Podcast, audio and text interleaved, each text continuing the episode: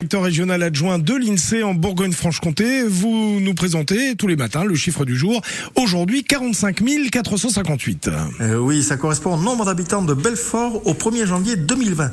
Alors, ce sont des populations légales que l'INSEE vient de publier, qui sont calculées chaque année donc par l'INSEE et qui euh, alimentent 350 textes de loi qui sont très importants pour assurer, pour assurer le, quotidien euh, des citoyens, puisque les dotations globales de fonctionnement, par exemple, qui permettent aux communes de vivre euh, sont calculés en fonction du nombre d'habitants. Alors, la population est en baisse de 4300 habitants euh, sur Belfort entre 2014 et 2020. C'est une baisse euh, très importante, hein, une baisse annuelle moyenne de 1,5% par an.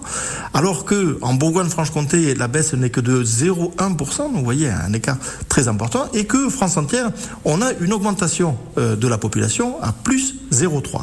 Alors, la baisse est moindre dans le Grand Belfort. Elle n'est que de 0,6% contre 1,5% pour Belfort, donc ça correspond à 3900 habitants de moins sur le Grand Belfort. Donc en moyenne, hormis Belfort, les autres communes de l'EPCI progressent. Et pour Montbéliard Eh bien, la situation est bien meilleure. 25 726 habitants euh, au 1er janvier 2020 euh, pour Montbéliard. C'est une augmentation de 205 habitants depuis 2014.